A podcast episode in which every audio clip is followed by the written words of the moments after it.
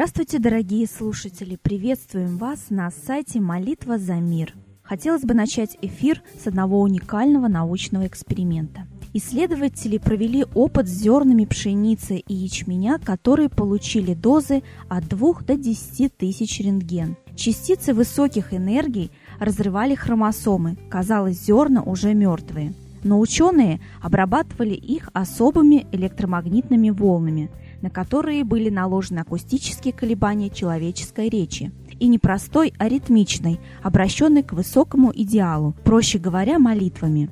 В результате в зернах образовывались волновые каркасы здоровых хромосом и на них восстанавливались разорванные хромосомы. Генетический аппарат клеток чудесным образом избавлялся от повреждений. Пока этой технологией владеет только группа российских ученых под руководством Горяева. Но, к счастью, молитвы могут восстанавливать здоровье и без помощи технических устройств. По молитвам святых и простых людей, которые обращались к ним за помощью, Прозревали слепые, оживали умершие. И сейчас ученые пытаются найти объяснение этих чудес. Видимо, молитвы пробуждают в генетическом аппарате резервные механизмы, которые выработали наши далекие предки. Эти механизмы способны многократно повысить устойчивость к повреждающим факторам внешней среды. Сверхустойчивость некоторых организмов к повреждающим воздействиям объясняется так, говорит профессор, что они способны сохранять здоровые волновые матрицы своих клеток, тканей и органов. Их непрерывно разрушают радиация, ядохимикаты, электромагнитные поля, но распавшиеся молекулы восстанавливаются по схемам волновых матриц. Мы пробудили эту способность в зернах пшеницы и ячменя, но ее можно восстановить и у человека – Тогда в нем появится организующее начало, некий фантом здоровья, который будет постоянно облекаться новой плотью. Как бы много клеток ни погибало, взамен их всегда будут образовываться новые. Такому человеку не страшно любое облучение, в том числе ультразвуком. Он не будет стареть под действием этого фантома молодости. Так говорит ученый. Но я хотела бы призвать, несмотря на этот эксперимент уникальный да, наших слушателей, все-таки помнить о том, что именно молитва творит чудеса. А сейчас я хотела бы передать слово Евгению. Здравствуйте. В древнерусском календаре сегодня праздник Пролетья. Пролетье – это значит то, что предшествует лету. Ну, аналогично тому, как масленичные торжества в зимний период призывали весну, так вот сейчас весной уже производятся обряды, которые призывают лето. В этот день наши предки совершали обережные обряды пробуждения земли, приносящие силу и здоровье. Также проводился обряд опахивания, приносящий здоровье и удачу. И проводились всяческие хороводы, веселья, как на любой солнечный праздник. И происходило возжжение священного огня, знаменующее начало лета. Костер, причем, должен был быть достаточно большим. Естественно, вокруг костра проводились всяческие пляски и игрища. Естественно, были и прыжки через костер. В общем, все эти традиции, они проводились на любой солнечный праздник. И самое главное, проводилось волшебное чародейство у Триглы. Тригла, это, она же Триглава, она же Жива, Лада. И есть даже такое название в источниках Майи Златовласка. Вот это богиня, в честь которой проводились сегодня торжества на пролетье.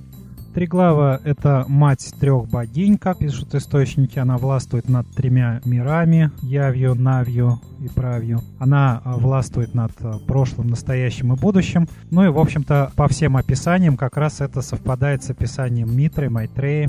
Даже само, сам перевод слова Майтрея, мать трех, вот, собственно, Триглава, она тоже мать трех богов. Поэтому, видимо, и название Майя Златовласка, слово Майя не выглядит вполне русским исторически. Скорее всего, это более позднее уже искажение, связанное с месяцем маем. И это, скорее всего, как раз-таки сокращенное от Майтрея, мать трех, от этого же на сочетании произошло слово «матрешка». Аналогичное божество мы находим в древнеиндусском пантеоне Тримурти, э, и точно такое же изображение. Ну, как известно, индусские ведические боги, они э, ну, практически полностью повторяют русский пантеон ведических богов с небольшими сказать, искажениями в языке, но достаточно очевидно параллели, как Вышень Вишну, Крышень Кришна. Вот, соответственно, три главы, три мурти. Триглава, Лада, Жива, Златовласка считается э, первой женой Дашбога, бога солнца. Причем, как пишут некоторые источники, была она женой солнца, истинной божественной матерью землянам.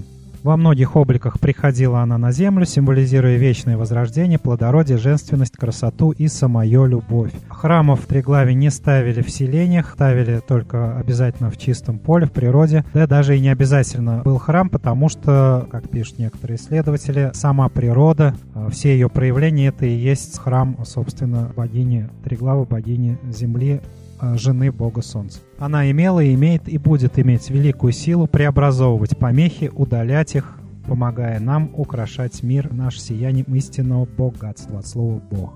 Так что сегодня богиня Триглава, Жива, Лада, Золотовласка дает нам великую силу для того, чтобы преодолеть помехи, которые ставят враг рода человеческого, преобразовать их а, в победу. Давайте не пропустим этот уникальный день и как можно больше людей призовем сегодня молиться за мир. Спасибо большое, Евгений. Сейчас передаю слово Светлане Ладе Русь для комментария на события, которые произошли в мире.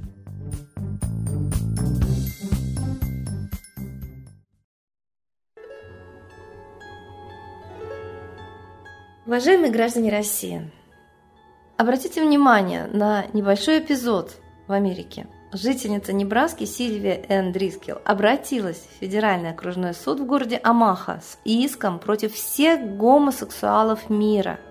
И она требует раз и навсегда решить, являются ли однополые отношения греховными. Вы скажете, что у нас в России нет однополых узаконенных отношений и браков. Это правда. Но зато есть многое другое, чего раньше, до перестройки и реформ, было бы видеть немыслимо в нашей стране. Например, половую жизнь с 16 лет. Очень многие уходят в декрет из школы, без мужа. И не модно быть девочкой в 16 лет уже. Это, к сожалению, реальность нашей страны. И давайте сопоставим это с еще одним фактом. Врач, работавший на вермахт, написал Гитлеру письмо.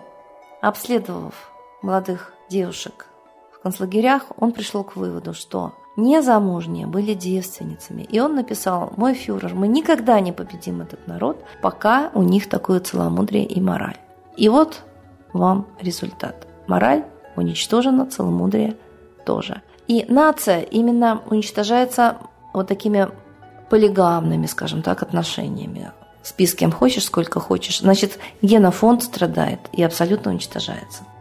И в судебном иске вот эта мудрая женщина пишет, чтобы уничтожить нацию или государство, надо уничтожить его мораль.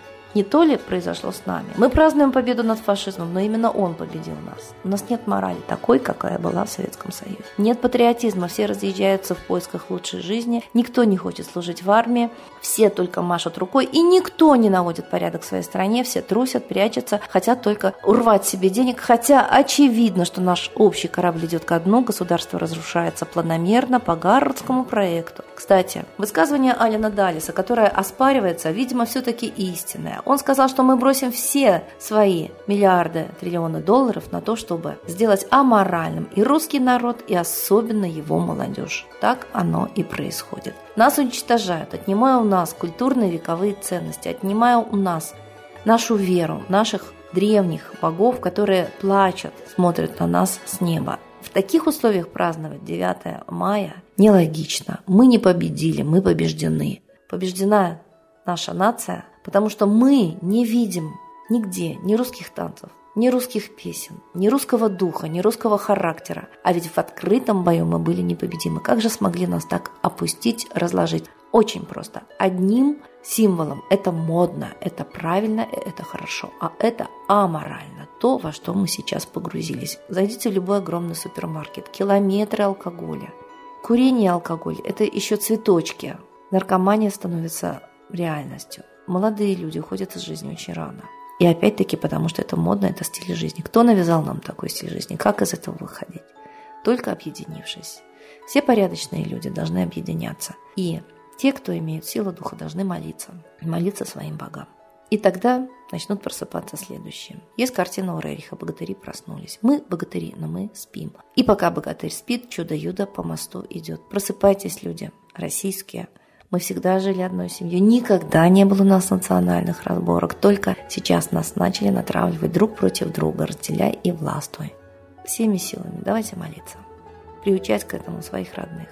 Ведь это культура. Любое время, любое государство, любая нация так поступала. Только мы забыли. Мы безродные, Ивана непомнящие. Просыпайтесь. С Богом.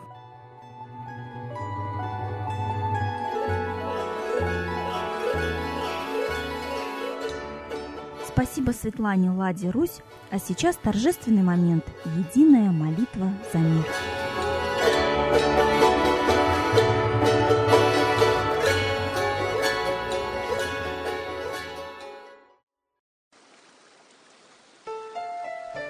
Новый порядок несет сатана. Миру готовы мор и война. Русские боги, спасите страну. Трусости, лени, простите вину. Митра родителем был нам небесным, Стал он Майтреей великим, известным.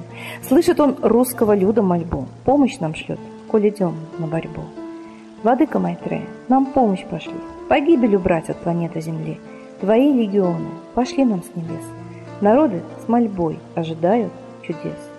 Господи, разум народом верни. Вновь наступили тяжелые дни. Снова войска на готове стоят.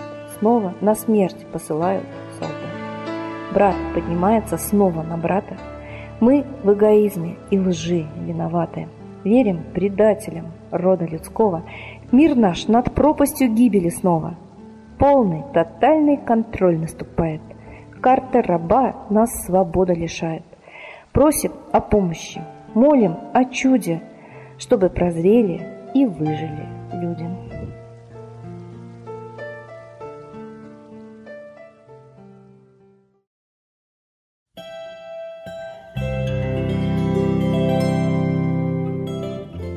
Благодарим всех, кто присоединился к единой молитве за мир. Ждем вас на следующей трансляции.